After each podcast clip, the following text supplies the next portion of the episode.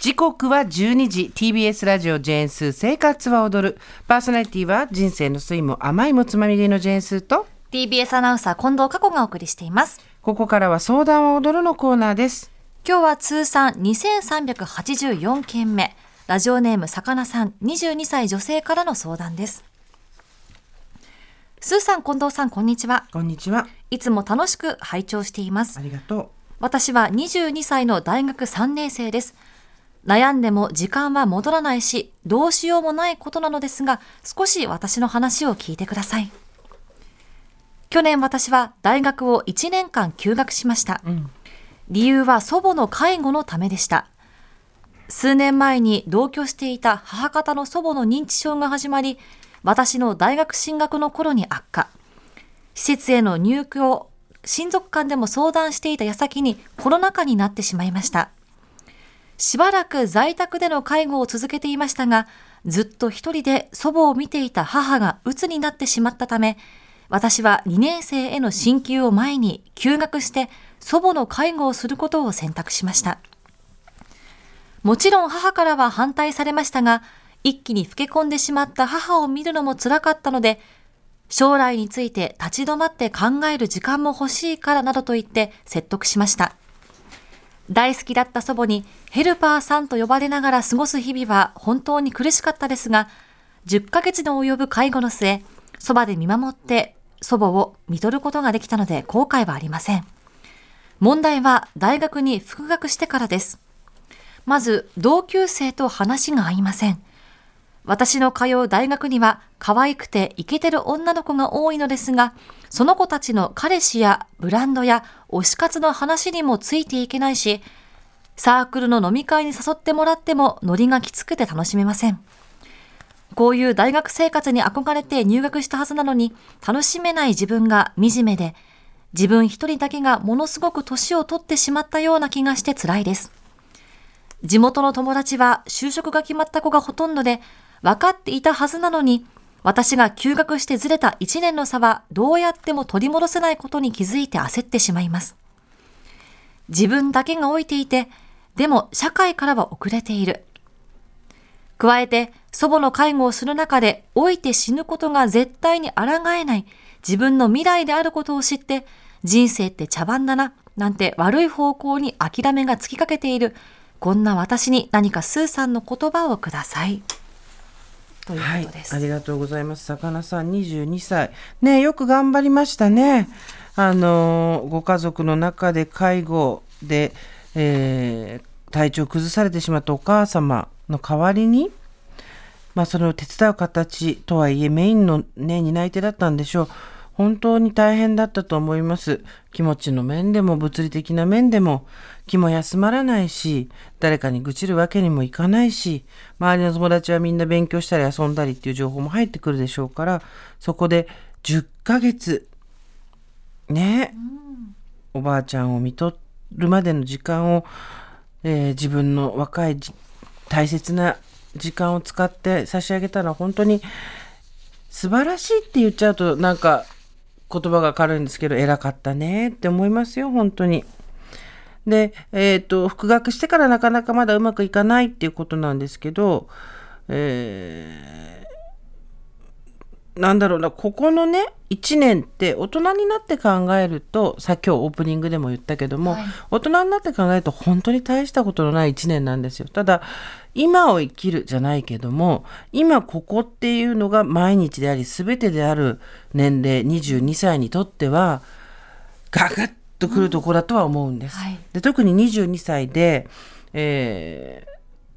周りの友達はみんな就職が決まって社会に出ると。で自分はといえばノリが合わない学年のずれた友達たちと過ごさなきゃいけない。なんでだろうっていう気持ちがあるとは思うんですけども、うんと、これ徐々に調整がついてくる話なので、一石一朝一夕にはね変わらないと思うんです。考え方を変えたっていうことですぐに解決できることでもないと思います。少しずつ少しずつ日が経っていくにつれて気になってたことがどうでもよくなったりとかあとはあそんなに気にしなくてもよかったなって思ったりする。ただ今この時点でこれが大きな自分にとっての欠点になってしまうとか取り返しがつかない問題だっていう認識をしちゃうと、はい。どうしてもそこに全部が立ち返っていってしまって何かあった時にやっぱりあれが悪かったんだっていうふうに自分を責めることになっちゃうのでそれだけはしないようにしてください。今違和感があるないまいちうまくいってないなっていうのを感じるのはいいけどそれが取り返しのつかないミスだとか間違いだとかいうふうな認識はしないようにするっていうだけで十分だと思いますよ。はい私は就職してすぐ半年間介護休職を両親いっぺんにぶっ倒れちゃった一人っ子だったんであのしたんですけど、はい、今忘れてますからねたまにそのこと、うん、人から言われてあそうだったそうだった半年いなかったんだ私っていうぐらい、まあ、半年と1年だと期間は違うけれども後々うんそんなに気になる違いにはならないと思います。でねその大学の同級生と話が合わないっていうのはね、まあありますよ。ねこういうのはね。でもこの今飲み会に誘ってもらってもノリがきつくて楽しめませんっておっしゃってますけども無理していく必要もないと思いますし、うんうん、なんかこういう可愛くてイケてる子ってなんとなく目立ってしまうんですよね学校でね、ね。うん、目についてしまうかもしれないけれども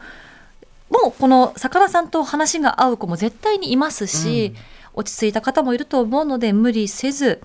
うん、飲み会も別に無理していかず自分のことに向き合ってゆっくり生活してみるのもいいのかなと思いました。大学時代って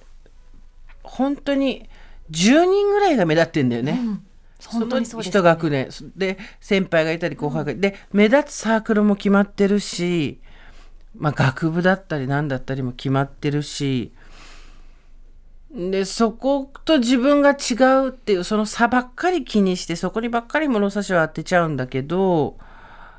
これはね、もうね、あの、そんなの関係ないですよとか、そんなの意味ないですよとか言っても、やっちゃうかしょうがないから、耐えろとしか言いようがないから、あのだってどうしてもやっちゃうんだもん。うん、で、真似したくなったりとかさ、はい、ノリが、でも全然楽しめなくて疲れてみたりとかさ。で、よく言うんですけどね、私20代の頃は楽しそうに思われたかったんですよ。誰から見てもああの人楽しそうだないつも楽しいことを経験してるなっ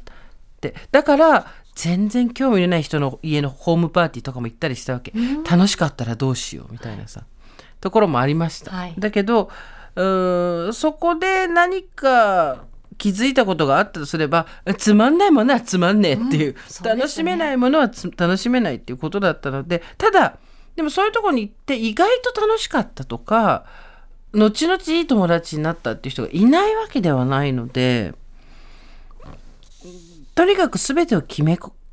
つけないってことかな、うん、大学時代どうでした？私ももともとお酒もほぼ飲まないし飲めないので、飲み会にも全く行ってなかったしゼミの後みんなが集まってる中少し仕事していたこともあったので、抜けて仕事行ったりとか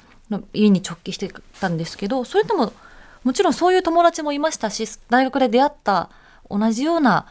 性格の持っている子と、ずっと今でも仲良しですし、うん、最初本当入学した時はみんなキラキラしてて大学生っぽいことしなきゃと思ってたんですけども、うん、でもいざやらなかったらやらなかったで楽しいところも見つかってきて、今も続く友達もいるので、うん、なんかなんだろうな無理しないっていうことが一番かなって感じますね。うん、あの私は大学時代ソウルミュージック研究会ってサークルに入っていって早稲田の。私は大学違うんですけどそこで歌丸さんなんかと出会ったんですけどあれは私にとって今でいうとこのサードプレイスだったんだなと思うんです。うん、家があって、はい、学校があってでもう一つ場所があってそこが一番自分らしくいられたところではあったんですね。だからうん魚さんももし可能であればアルバイトをするとか、うん、趣味のサークル大学の中ではないものに入るとか習い事とかそういう3つ目の場所を作ったらいいんじゃないかなと思う。そうですね。違う環境の人と会うとまた新しい発見があったりあ、うん、こうでもいいんだとか、うん、こういう人もいるんだって学ぶこともできますもんね。あと、お家だとどうしてもそのおばあちゃまのこと、介護のこと、お母さんのこと、うん差し迫ってきてなかなか愚痴も言えないし、みんなが同じ悲しみを抱えてるっていう状態だから、明るくしてなきゃって思ったりするだろうし、学校行ったら1年この人たちより私は遅れちゃったんだよなっていう引け目があるじゃない？だけど、例えばバイト先なんかだったら、誰もそんなの知らないから、誰もそんなの知らないし、誰も気にしてないから、そこじゃない自分人っていろんな属性がいっぱいくっついてるんだと思うんですよ。一つの側面だけじゃなくていろんな側面がある。だけど学校に戻ると1年休学していた人になっちゃうしお家に帰ると介護で学校休んで1年休んでた人になっちゃうけどそうじゃない自分の側面っていうのを出せる場所を作るっていうのは積極的にやっていっていいんじゃないかなと思います。あと後半の方に、えー、と祖母の介護をする中で老いて死ぬことが絶対に抗えない自分の未来でもあることを知って人生って茶番だななんて悪い方向に諦めがつきかけているっていうふうに書いてあって、うーん言いたいことがわからないわけでもないんですよ。それこそ未来のことばっかり、うん、感じさせる同級生なんかと一緒にいたら自分だけ遅れているのになんだか先に知る必要のないことを知って老いちゃったっていうような気持ちもあって鼻じらむ時もあると思うんですけどまあこれはですねあの私24で母親が死んでるんですけどまあねどっちかっていうと後からは思うのはもうね老いて死んで見せてくれたんですようちの親は。私の教育の一環として人がどうやって病に倒れ老いて、えー死んでいくのかっていうのを自分の身をもって教えてくれたと思ってます。だから魚さんのおばあちゃまも身をもって老いてどうやって認知があのできなくなっていってその記憶っていうのがあやふやになっていって死んでいくのかっていうのを自分の体を使って見せてくれたんだと思うんですよね。でこれはもう何者にも代え難い財産だし自分では、えっと1年ずれてるのが負債だと思ってるみたいなことを書いてます負債だと思ってるんだろうなと思ってるけどそんなことはねこれアドバンスです。もうあの財産です。必ずそれが分かる日が来るので今はそうなんだぐらいでいいんだけど命をうーん持って教えてくれたことっていうのはこれから先に分かってくることで今魚さんが今日明日に腑に落ちること納得できること明日から変えられることっていうのは残念ながら一つもないんですよ。ただ帳尻は絶対に合ってくるので例えば、えー今できることがあるとしたらそのおばあちゃまの介護の時に自分が気づいたこととか、えー、ハウツーやり方みたいなことをメモに残しておくでもいいしノートみたいなものに書いて発表するでもいいし忘れちゃうんでねどうしたって。でどうやってうん記憶が曖昧になっていくのかとか例えばヘルパーさんって言われてたっていうけどケアマネージャーとはどういうコミュニケーションを取ったのかとかそういうことを分かってまとめておくと誰かが何かあった時に絶対役に立てるのででその経験ってやっぱりインターネットにはなかなか載ってないことも多いので私もいくつかやっぱりあります。母の介護をしていく上で、えー病人にしかわからないことだったりとか、えーどこにも書いてないようなことっていうのを学べた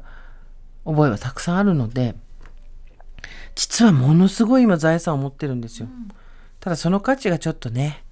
まだわかんないよねなかなかね。うん、おばあ様ははい。お元気、はい。両祖母は生きてるんですけど、両祖父はもう亡くなっているんですけども。うん、そうですねでもこの決断をこの年でできたというこの魚さんを私は本当に尊敬するというか、うん。ですし私だったらできるのかなっていうふうに思いましたね。ね、そうするしかなかったんだろうと思うんだよね。だけど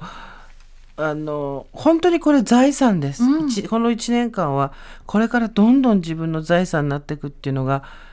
日を追うごと年を追うごとに分かっていくので今ちょっとくさすくさした気持ちになってたとしてもみんなと同じように楽しめなくても、えー、なんだ銀行にお金預けといて利息がついたと思ってって言われと思ったけどもう銀行利息つかないんだよな。どうしたらいいんだろうね。なんかとにかく預けて自分の1年っていうのを天に預けてでもその1年が何年分何十年分にもなって帰ってくるから今はそんなに心配しなくていいですよ。